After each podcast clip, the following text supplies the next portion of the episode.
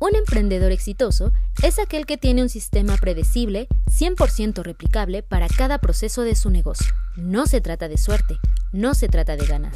CESC ayuda a emprendedores como tú creando sistemas efectivos, predecibles y replicables que generan nuevos clientes e ingresos exponenciales mes con mes para tu empresa.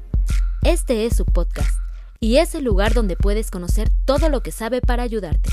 Si quieres mejorar los ingresos de tu empresa, sigue escuchando y aplicando los conceptos. Si lo quieres más rápido, visita www.cesc-lopez.com. Estás escuchando a CESC. Chicos, ¿cómo están? En este episodio les comparto rápidamente. Alguien me hizo una pregunta recientemente y me dijo, oye, ¿cómo sé que lo que estoy haciendo lo estoy haciendo realmente bien? Sobre todo comparado con lo que una persona en el pasado estaba haciendo. Soy la directora de una línea. Eh, entonces, quiero saber exactamente cómo sé que también lo estoy haciendo. Y pues bueno, la conversación originó lo que vas a escuchar en los próximos minutos. Y yo te pido que si es de tu valor, o sea, que si es, que si es de tu agrado este podcast y te genera valor, me escribas en arroba soysesc por mensaje directo y me digas cómo es que tú generas eh, esta conciencia de si estás haciendo bien las cosas o tienes que mejorar. ¿Cómo es que tú realmente lo sabes? Pero que tú sepas que verdaderamente así es como te das cuenta que estás haciendo bien las cosas y nada, crezcamos juntos. Perfecto, en este momento me encuentro en una reunión eh, resolviendo algunas preguntas de cómo hacer ciertas cosas cómo saber que algo está funcionando, cómo saber cada cuán, cómo medirlo, cada cuánto medirlo. Y precisamente vino una pregunta de ¿en qué periodo de tiempo o en qué intervalos de tiempo yo debo hacer medición de mis resultados, de mis inventarios, por ejemplo, eh, del rendimiento de mi equipo, etcétera? Entonces, eh, no es una regla, sin embargo sí creo que aplica para todo.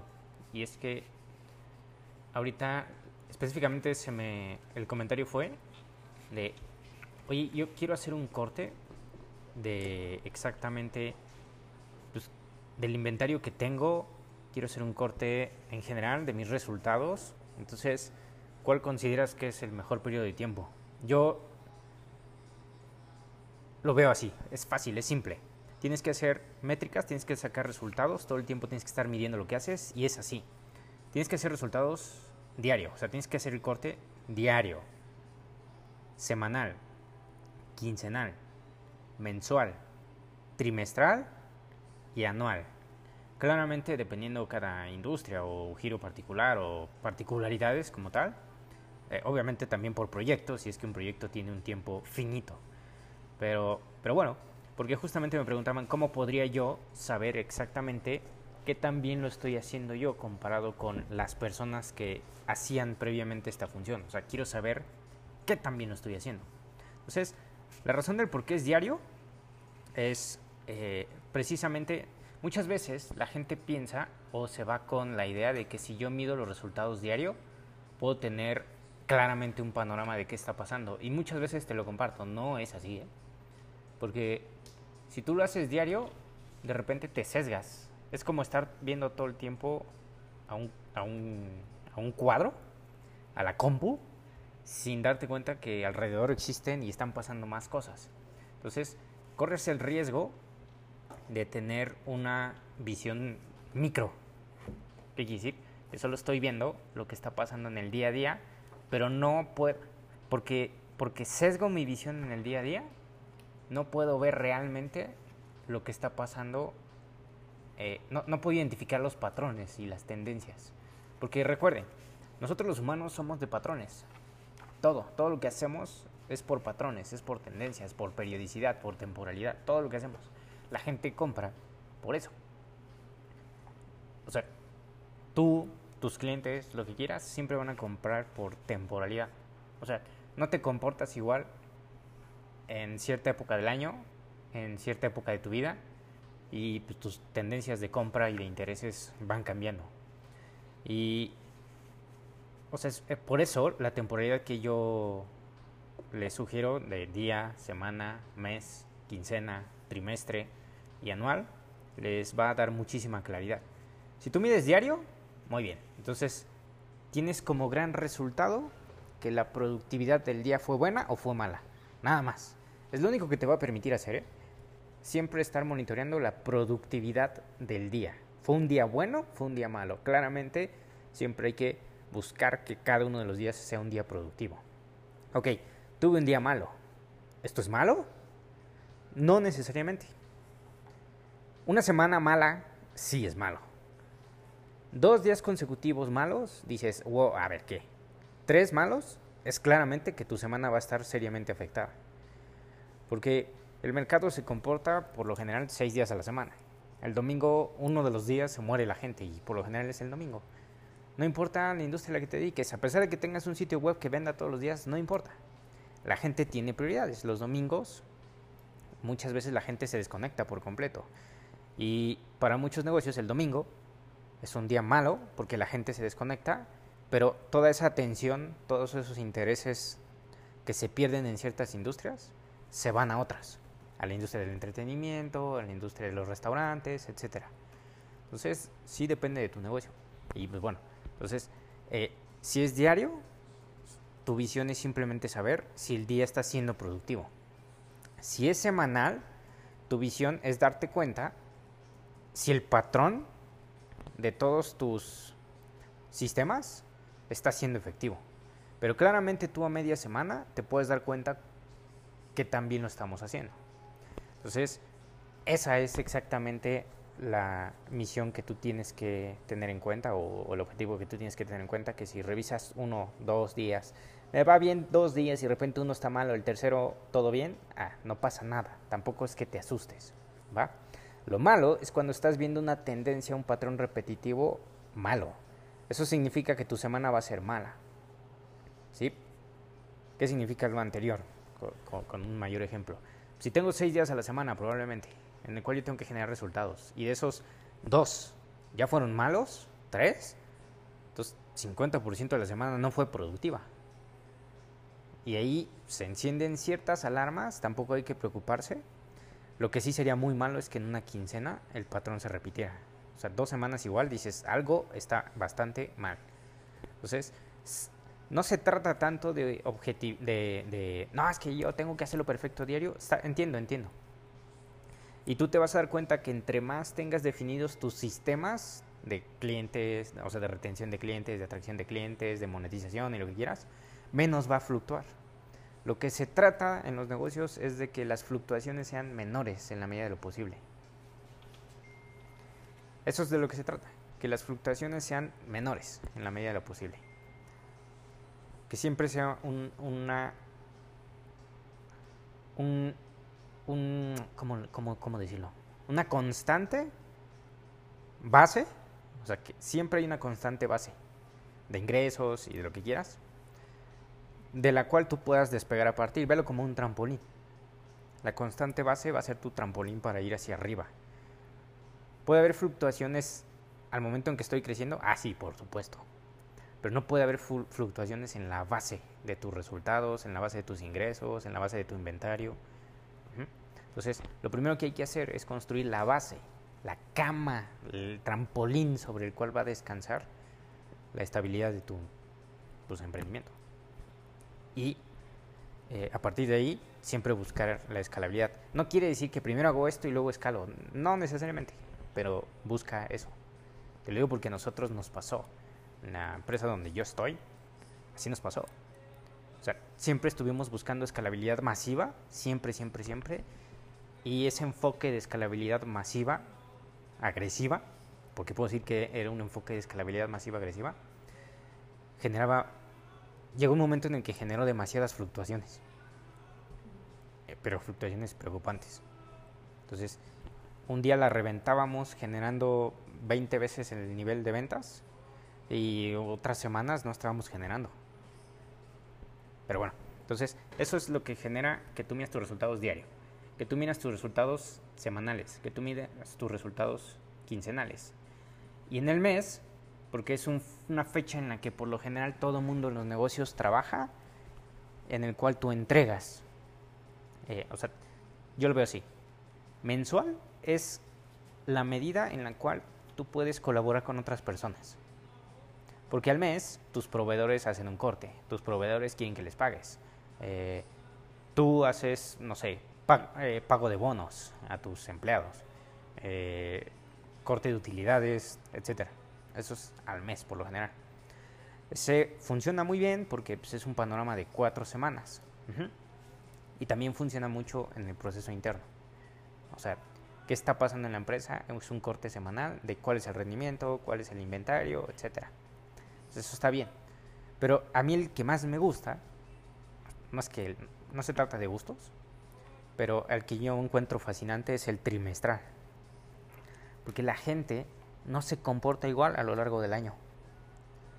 Entonces, la gente suele gastar más, dependiendo de la industria, por trimestres. Nosotros somos seres de patrones. Entonces, biológicamente estamos diseñados para eso. Por eso, pues, ¿y por qué estamos biológicamente diseñados para eso? Porque el planeta Tierra está diseñado igual. Por eso las estaciones, exactamente, nosotros nos comportamos igual las estaciones del año también generan en nosotros comportamientos, intereses, patrones. Entonces, cuando viene, por ejemplo, el trimestre de Navidad, el trimestre de Navidad, hay en la mayoría de las industrias hay abundancia financiera. Y en la mayoría de las industrias, terminando ese trimestre de la Navidad, Año Nuevo y demás, viene una caída frecuente en, los gastos. O sea, cambian los intereses por completo de una persona. Una persona cuando es año nuevo está pensando en cosas diferentes a que cuando es cierre de año. Entonces, cuando es medio año, etcétera, entonces cada uno de nosotros tomamos decisiones basados en, en, estas, en los patrones que tenemos. Entonces, por ejemplo, yo conozco nuestra industria, no es en el giro en el que estamos, sí suele tener un bajón en fin de año y en inicio de año. Entonces, ¿qué hacemos? Nuestra industria es la de eh, capacitación a empresarios, formación empresarial. Entonces, ¿qué hacemos? Si es enero y sabemos que la gente eh, suele no invertir tanto como pensábamos en sí mismo, mucha gente sí, ¿eh? pero ahí descubrimos que mucha gente está dispuesta a arrancar un año porque se hizo compromisos, se hizo promesas, dijo, ahora sí voy a reventar y sé que necesito X y Y, pero muchas veces tiene el deseo, pero no el dinero. Entonces, ¿qué hicimos? Ofrecimos mucho valor a un precio mucho más accesible, para que esa gente que está comprometida con su crecimiento, pero no tiene dinero, no tenga ese, ese, ese, ese obstáculo, esa barrera. Entonces, te toca a ti determinar en tu negocio cuándo es cómo se comporta la gente, dependiendo de los días, dependiendo de la semana. Te voy a compartir otro ejemplo del día. Eh, la gente, por, ejemplo, para los chicos de seguimiento de nuestra empresa, la gente no suele contestar temprano. Las llamadas, 8 de la mañana, 9 de la mañana, no suelen contestarlas. Donde sí suelen contestar, ¿a qué hora crees que es? Hace enormemente la gente contesta las llamadas por la tarde. O sea, a partir de las 3 nos hemos dado cuenta que es en cuanto la gente comienza a contestar la llamada. La gente se conecta con gusto a nuestras mentorías en la noche, a partir de las 6, de las 7. Y a pesar de que son emprendedores, eh, pues es por el horario laboral. Tienen un negocio que crear, tienen un trabajo en el cual cumplir. Entonces la mayoría de ellos le dedica mucho tiempo a las 5 o 6 de la tarde en adelante y sorprendentemente hay gente que te toma una llamada y te agenda una llamada hasta las 11 de la noche, 10 de la noche. Entonces tienes que entender perfectamente cómo se comportan tus clientes. Y eso es basado en métricas, temporalidad. Y al último, pues al año. Conforme vayan creciendo las empresas, te vas a dar cuenta que el corte trimestral es muy importante. Porque incluso cuando contratan nuevos directores, eh, se les evalúa por trimestres, no por año, no por mes, precisamente pensando en los comportamientos. Tres meses es un tiempo para, para que una nueva persona se adapte, no, no una semana, no un día. Es más, yo me atrevo a decir que muchas veces un mes no es suficiente. Si eres un empleado que acaba de llegar en puestos bajos, un mes es suficiente Pero si es un directivo o algo, sí hay que darle tres meses, porque es adaptación y es encontrar todo lo que esto necesita. Pero bueno, esto es lo que pasa y la importancia de eso. Entonces, ¿qué tienes que medir en tus resultados? Las cosas que nosotros siempre les hemos compartido. Número uno. O sea, para responder la pregunta de puta, ¿cómo sé si lo estoy haciendo bien, lo estoy haciendo mal? ¿Qué onda? Número uno es, ¿qué resultados he tenido? Pero que sean resultados medibles, no solo subjetivos. Medibles, medibles, no solo subjetivos. Oye, es que yo no sé si los clientes están satisfechos con nosotros. Yo creo que sí. Yo veo a la gente feliz. Ah, pero tú no hablas con todos. Pero tú no ves a todos. No todos te expresan lo que sienten. ¿Qué sí podrías hacer? Mándales un formulario de agradecimiento. Haz un intercambio de valor. Oye, la experiencia que has tenido con nosotros es satisfactoria. Muchísima gente te va a decir que no. Más bien, muchísima, muchísima gente no te va a contestar, perdóname. Muchísima gente no te va a contestar. Pero si tú haces un intercambio de valor, de, oye, contéstame esta encuesta, o al revés, te agradecemos tu preferencia, te envío esto, o te envío un producto agradable, bonito, de bajo costo, si no te, si no te cuesta mejor, y ya, dile a cambio, nos, bueno, no a cambio, nos gustaría simplemente saber que estamos cumpliendo con las expectativas. Y ya, mandas un formulario en donde que también está. Y ya, tienes respuestas, tienes gráficas. Entonces las, las preguntas se hacen basadas para colectar información. Si tú le ves, ¿cómo ha sido tu experiencia? Y dejas que la persona escriba un parrafote, ¿cómo vas a medir eso? Si pones buena o califica del 1 al 5. La mayoría te pone, si el 80% te pone 5, ya es medible. Ese es un resultado. Ventas, lo mismo. Entonces, tienes que medir ventas, número de productos, número de ingresos, costos que te están, utilidad, todo eso. Porque a lo mejor estás vendiendo mucho, pero desde que tú llegaste, vendes un chingo, pero también gastas un chingo. Entonces la utilidad es la misma o menos que la otra persona. ¿Sí? Entonces, esos son los resultados. Ingresos, ventas, satisfacción del cliente. ¿De qué depende? Pues claramente del proceso en el que estás ahorita inmerso. Ya después hablaremos de eso. Pero ya que lo miras, entonces responde a las siguientes preguntas. ¿Qué hice bien? ¿Qué fue lo que hice bien que tengo que repetir? Eso siempre se los enseñamos a todos. ¿Qué fue lo que hice bien que tengo que repetir? Número dos. ¿Qué puedo mejorar?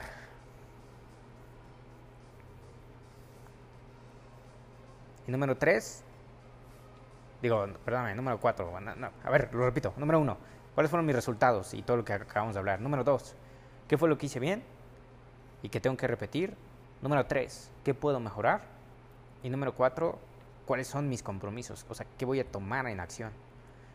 Entonces, este es muy fácil. Este es un sistema, nosotros lo llamamos sistema cuadricular del éxito progresivo. Porque solo significa una cosa.